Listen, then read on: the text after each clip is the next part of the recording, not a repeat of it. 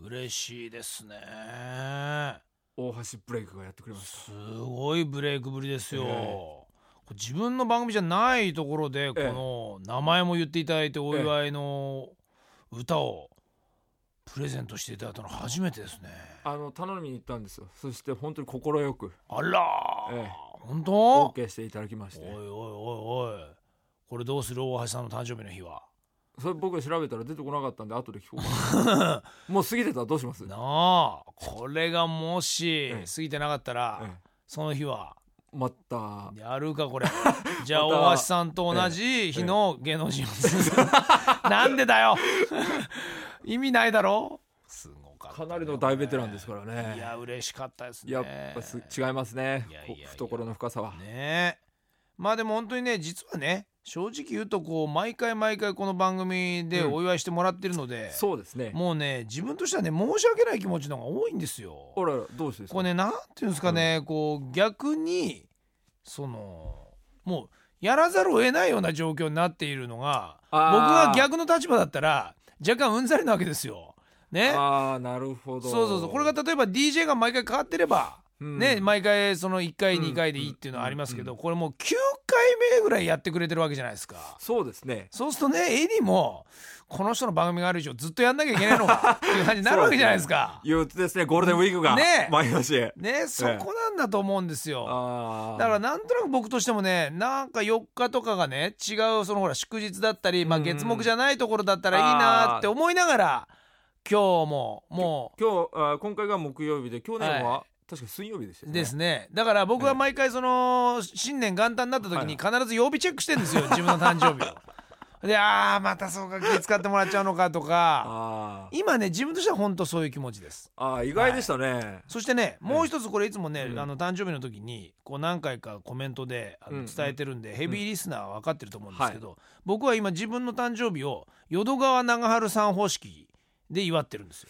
それはどういうことでえすえか、これねぜひねみやちゃんにもそしてこれをね初めて聞うくん皆さんにも伝えたい、はい淀川長春さんというのはですね、まあ、あの映画評論家ね、はいであの、まあ、お亡くなりになりましたけれども、まあ、当然ながらそのものすごいこう人望とそういうすごいネットワークがあってですねそれこそまあ言ってみればそこら辺の大御所の方、まあ、みんな含めてであの方結婚もされてなかったのででずっとお家も持たずホテル暮らしそうでですねでそういうまあちょっとそういう特殊な環境にはい自分を置いてたこともありそれをそれこそそうそう名だたる人たちですよもうそれこそラジオで言えば大先輩の A 六輔さんですとはかいいろはんいはないはい方々がねこう寂しそうだし淀川さんねあんなね大御所そんな誕生日を一人になんかさせてちゃね、ありえないだろうってことで、うんほら特によくの業界で言えばこの間の志村けんさんの誕生日でもそうですけどあーも、そうですねみんな和田アキ子さんもそうですけど、ええみんなそうなるじゃないですか、はいそれで企画を企ってうん淀川長春さんに、まあ、誕生日いついつこの日に来てくださいというようほなうほうほう大きい席を設けたんですって、はいはいそしたらその淀川長春さんの返事が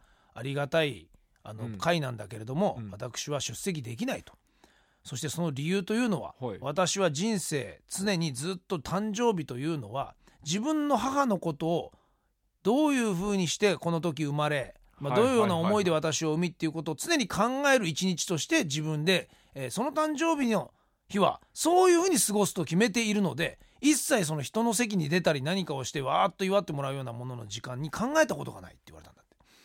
感動するもうみんなそこで黙っちゃって、あ僕、うん、あのおもちゃのブレーキのおもちゃ博物館の北原うんテレサさんっているじゃないですか、はい同じような感じで自分の誕生日は自分でプレゼント買ってお母さんに渡すらしいですほらほらほらこれ多分ねその方もきっとね多分淀川さん淀方式ですようんだからその時にお祝いにをしようと思ってたパーティーの人みんなそれ以来みんなそうしたんですって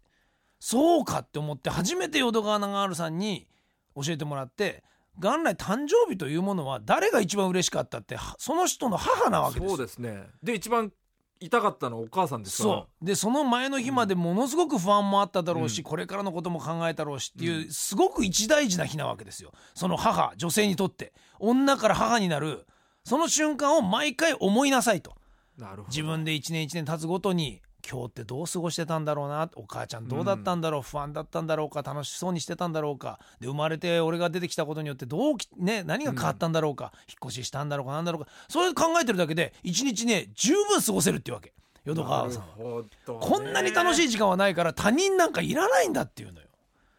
そうなんです僕ら何の苦労もしてないですね ね生まれた日もトゥルーンって出うてきただ俺けですよたちはペローンって出てきただけですからねベッドベッドでむしろ「うんにゃうんにゃうんにゃ」っつって何の苦労もしてないですもうわ真っ赤っかですよただのねそうですねなのでね僕もそうやって考えるなとるねほどだから誕生日にね誰も祝ってくれねえだとかプレゼントももらえねえだとかってもしねはいはい文むくれてるあなたはい間違い間違いですよ大間違いなんですよあなたが生まれてねこの世に生を受け受けね受けていただいたその母に感謝する日そうですね、これぜひ皆さんそうやって過ごすとですねとても愛おしい日になりますよはいなるほどこれ女の子の前で言ったらモテそうですねこれそうですかええあちょっとどっかで使いましょうかね僕もうぜひ使ってみてくださいええこれ淀川長春さんですからええはい本当わかりにましたねそれではまた来週さよならさよなら